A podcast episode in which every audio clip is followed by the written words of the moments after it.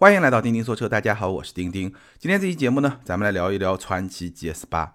那我不知道大家对 GS 八是一个什么样的印象？在我的记忆中，第一代 GS 八曾经是有过一个相当辉煌的时刻。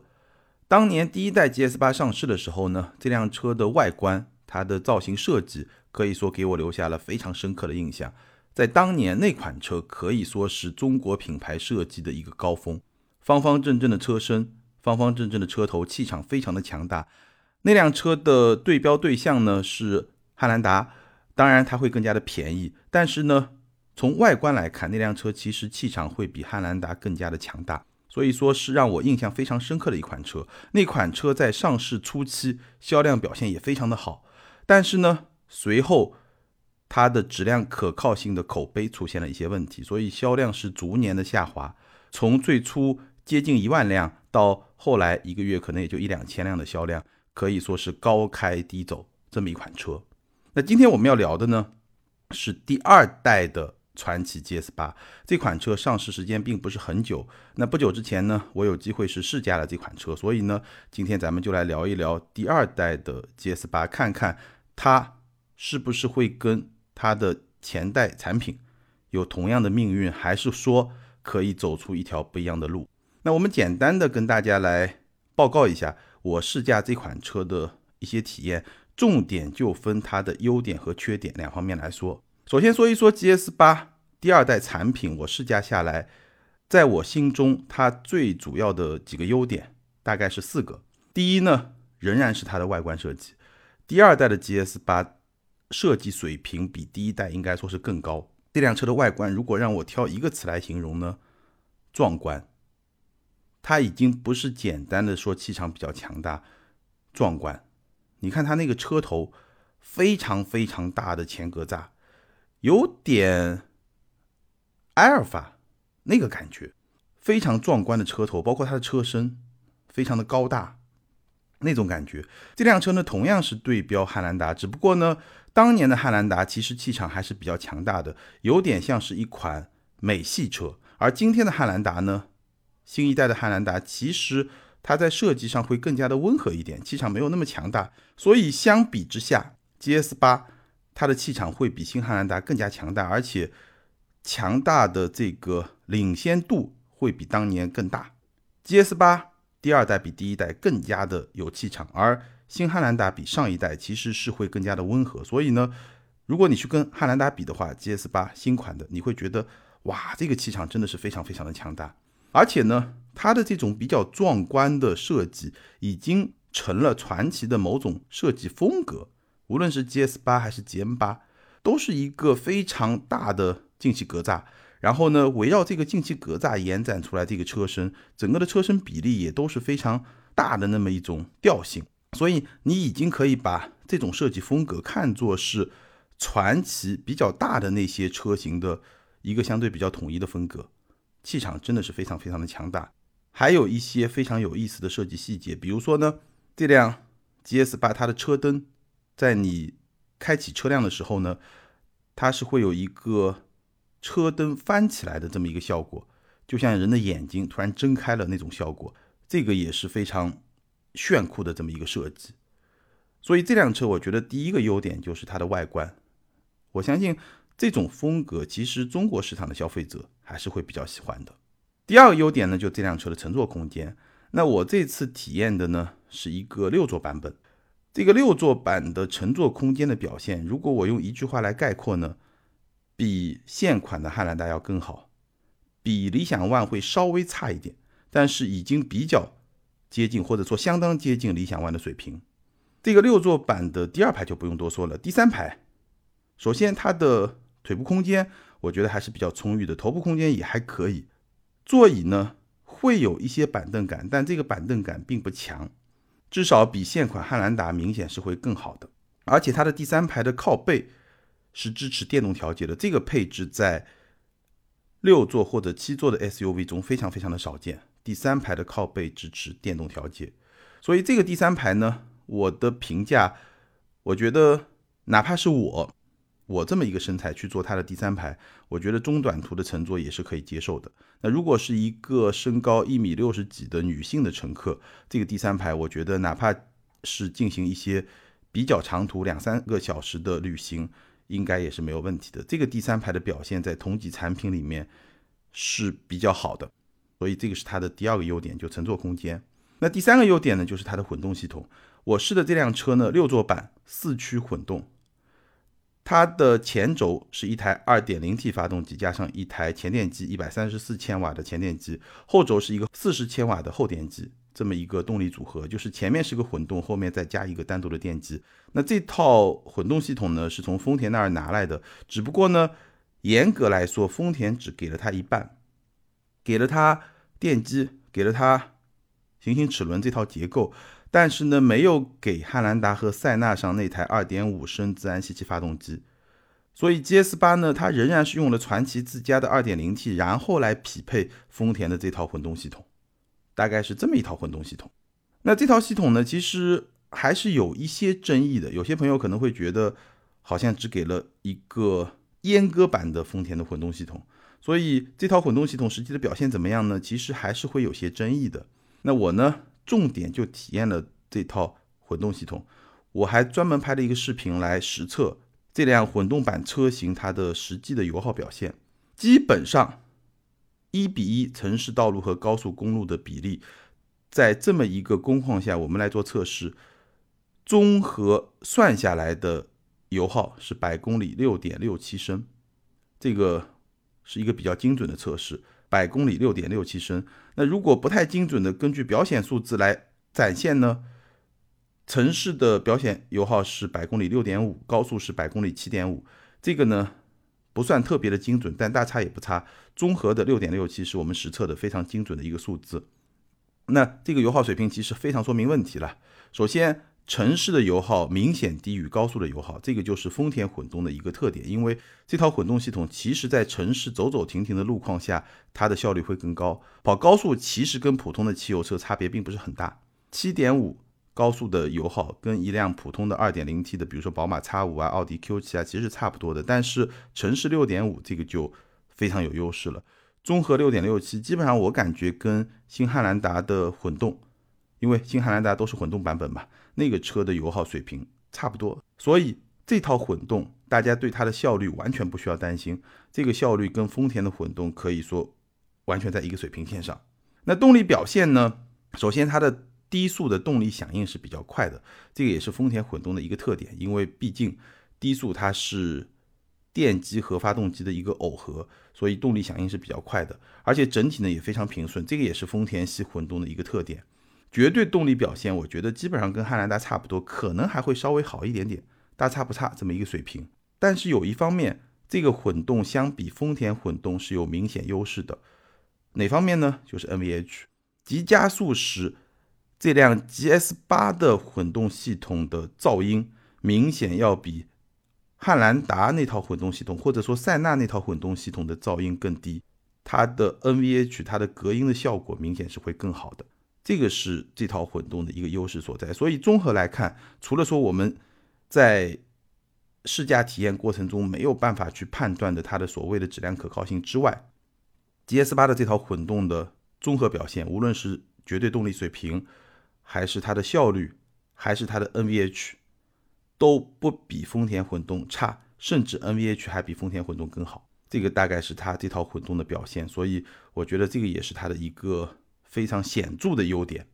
那第四个优点呢，就是它的底盘。GS 八的底盘给我的感觉是非常的扎实，所以我们在高速测试的时候，其实跑高速跑了很长一段路，整体给人的感觉呢，行驶的这种稳定性是非常非常好的。它不会像两三年前，包括今天很多国产的 SUV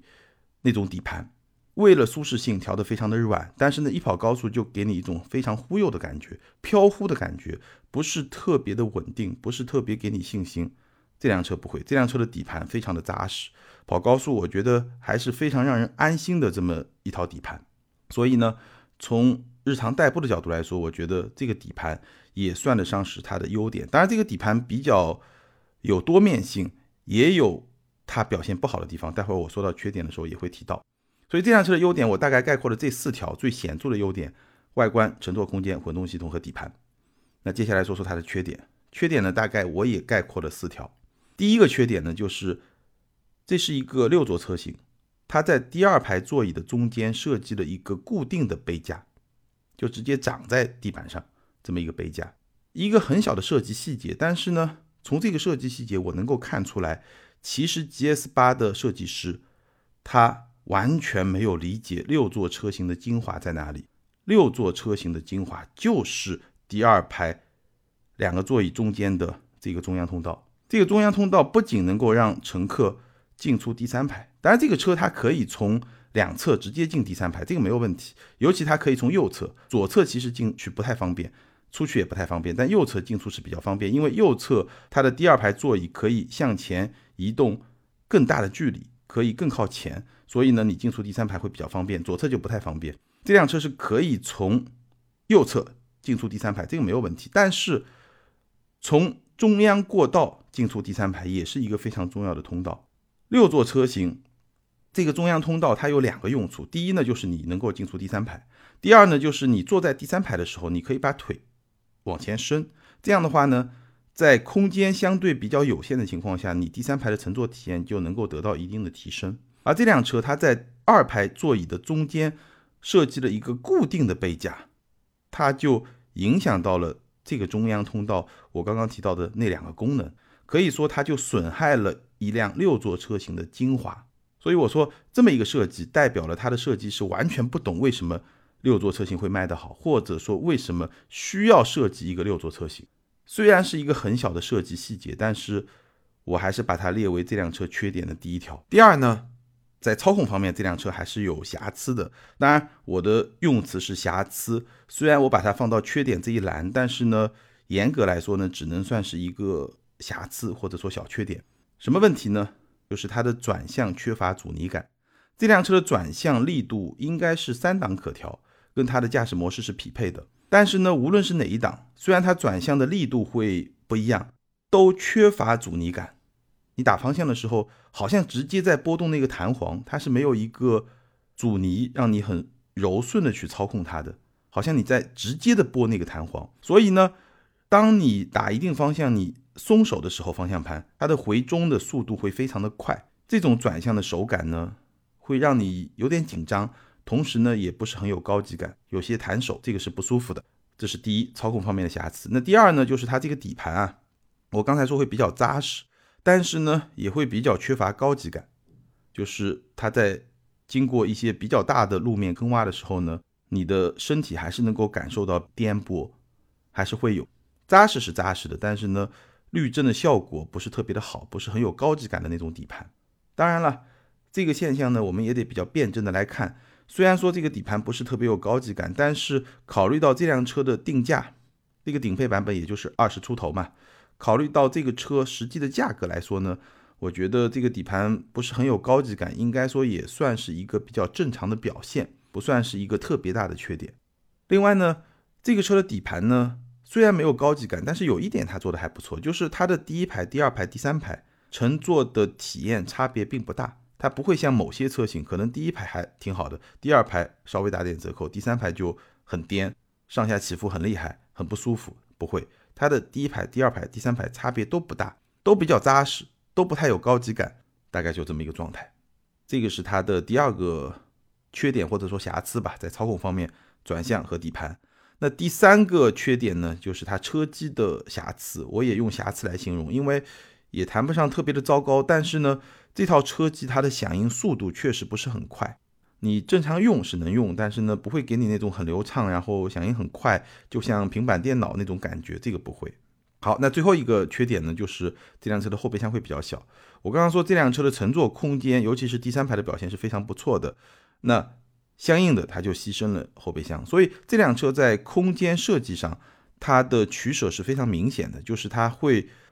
放弃一些后备箱的空间，然后来保证更好的车内空间。那这么一个特性，其实也会影响到它的使用的场景。就比如说，如果这个车它是一个六座版本，如果你真要坐满六位乘客进行一些长途的旅行，那你会发现行李是没地方放的。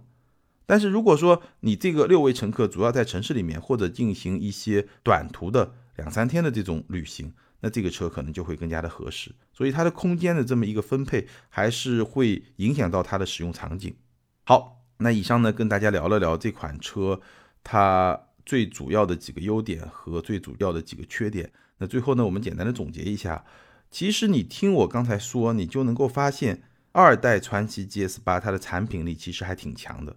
它的优点都是一些比较重要的点，比较突出的点，优点相当的突出。比如说它的外观很有气场，它的混动系统效率很高，空间又不错，整个的底盘作为一个代步工具又很扎实，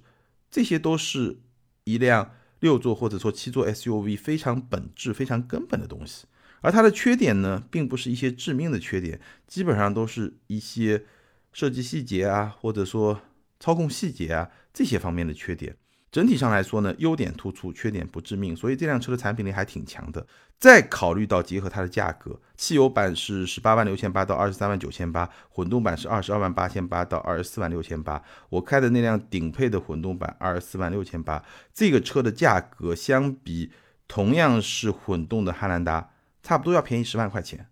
而它的产品力，其实我觉得完全不比汉兰达差。尤其是空间的表现明显比汉兰达是会更好的，除了可靠性、除了保值率之外，这辆车的产品力完全不比汉兰达差，但是要便宜十万块钱，所以它的性价比还是很高的。那第二代传祺 GS 八真正的考验，其实就是它的前代产品，第一代传祺 GS 八当年遇到的最大的挑战，质量可靠性、口碑。如果它能够过了这个关，那我相信这辆车它是可以卖得好的，因为这辆车本身从我们车评人试驾体验的角度来说，它的产品力我觉得相当相当的强，性价比也相当相当的高。当然了，质量可靠性这个问题也是中国品牌必须要过的一个坎。那为什么说中国品牌一定要过这个坎？为什么这个点会成为中国品牌的坎呢？其实是两方面的原因造成的。首先呢，跟技术能力有一定的关系，因为有些部分中国品牌国产车确实不是特别的有经验，尤其是一些新品牌，包括一些造车新势力，可能它调底盘根本就没有经验。第一款车也就是逆向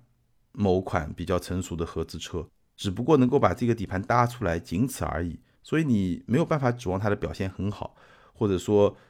指望它很可靠。当然，传统的三大件因为如果你是新能源的话，可能，对吧？发动机、变速箱这个问题就不存在了，但是底盘的问题是存在的，包括别的一些问题也是存在的，所以技术能力可能还是会有一些限制。第二点也非常重要，就是成本的控制，因为国产车它卖的更加的便宜，所以它对成本的控制必然会更加的严格，在成本上它是有劣势的。虽然我们表面上看上去可能很多国产车内饰更加的豪华，配置更高。但是呢，一分价钱一分货，很多时候他为了去把你能够看得到的地方做得更好，他就必然要牺牲掉一些你看不到的地方，他采购零部件的标准会更低，成本会更低，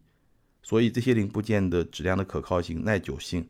就会更差，这个是一个不争的事实，这个是背后根本的原因，技术能力和成本劣势，或者说成本控制这个要求更高，所以。我觉得中国品牌它为什么一定要往上走？因为你只有有了品牌溢价，你这个车才能卖得更贵。反过来，当你车卖的比较贵，你的车价比较高了之后，你可以对你的零部件提出更高的要求，你的质量可靠性才会更好。你会进入一个正循环，而不是一个负循环。价格越来越便宜，配置越来越高，然后呢，一些基本的方面你就必然会牺牲的更多。所以。这个问题其实是所有中国品牌都必然要面对的问题。当然，GS 八这款车它本身的价格能够定到十八万六千八到二十四万六千八，其实这个价格在国产车中不算是一个低的价格，所以呢，它还是比较有机会去解决这个问题的。能不能解决这个问题，我觉得会是决定了第二代 GS 八命运的一个最重要的点。好，以上就是关于第二代传祺 GS 八我试驾体验之后的一些感受，以及我对这款车的一些看法。那对于这辆车，你有什么样的观点、什么样的看法？欢迎在评论区留言，和更多的听友和钉钉来进行交流和互动。今天呢，咱们就聊到这儿。再次欢迎大家关注我们的视频节目，你可以在微信公众号、微博、B 站这样一些平台看到我们的视频节目，也欢迎大家在 B 站关注我。咱们今天就聊到这儿，下回接着聊，拜拜。